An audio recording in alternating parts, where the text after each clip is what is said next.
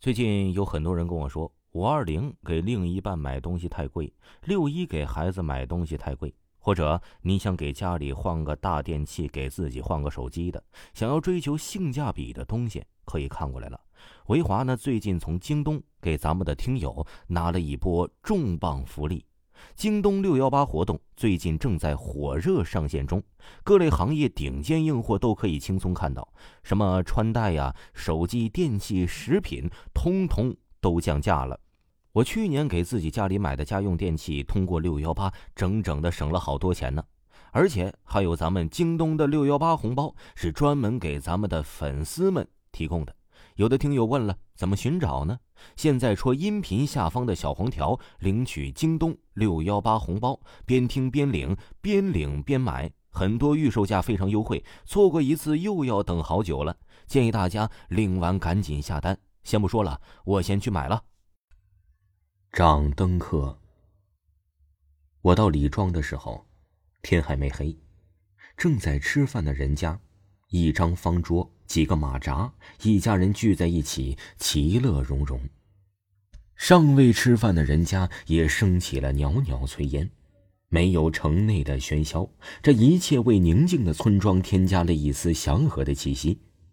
然而，此到李庄，却并非是为了这此情此景，而是为了听一个故事，一个关于掌灯客的故事。掌灯客。客登之长者，客之来者登辉，客之去者登恶。这句从古诗上意外看到的话，让我对掌灯客产生了浓厚的兴趣。几经探寻，终于在李庄得到了一丝线索。老者的家甚是隐蔽，事实上，如果天未黑，我可能找不到这样的一个地方。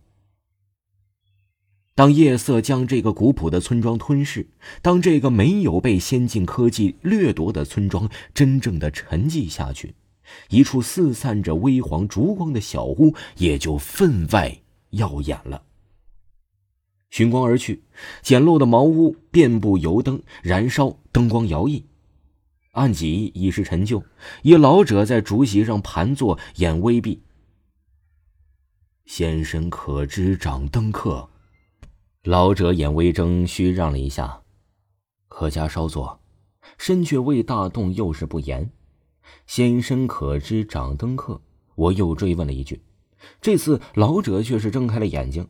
这灯我却是知道，这掌灯客一名却再无了。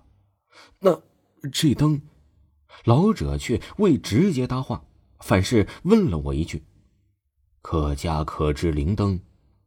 倒是知道一点儿，想了想，我整理了一下之前所了解的。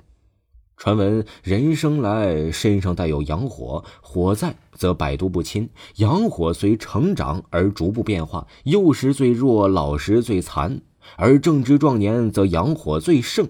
阳火盛极了，便会凝之为灯，这灯便又叫做灵灯。在一些传说中，每个人有两盏灵灯。左右间各一盏，行夜路时若左右摇顾，灯便会熄灭，便会受到阴气侵蚀。老者点了点头，又摇了摇头，打断了我的话。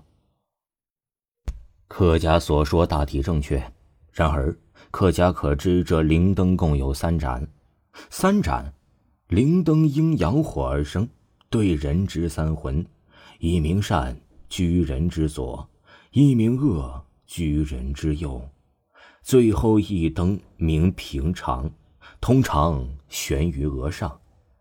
然而，若有意外，人便会丢了魂魄，丢了魂魄便是飘走了灵灯。而人若是丢了灵灯，轻则浑浑噩噩，重则丧命。掌灯客便是要寻回这飘散的灯，并且掌管。若是灯耀，则人生；若是灯亡，则人亡。老者顿了顿，又看了看满屋的灯光，继续说道：“李庄曾有个灵者，说是灵者，不过是会些许异事，倒是和你有些相像。”老者玩笑了一句，又说下去：“灵者是这一片地区的掌灯客，其实，一个地区掌灯客并非只有一人，但掌灯客之间却有个不成文的规矩：不能相见。而这个灵者不但破坏了这个规矩，而且还犯了很严重的错误。不能相见。对，不能。老者的眼神之中有些迷茫，却又很快清醒了过来。据说。掌客灯、掌灯本身就是一种违反天道的事儿，逆天而行，怎么可能会有好结果呢？不过天连掌灯客之苦，倒是并无其他惩罚，反而多了长寿的好处，但却不能相见。听众朋友，掌灯客还有下集，请您继续收听。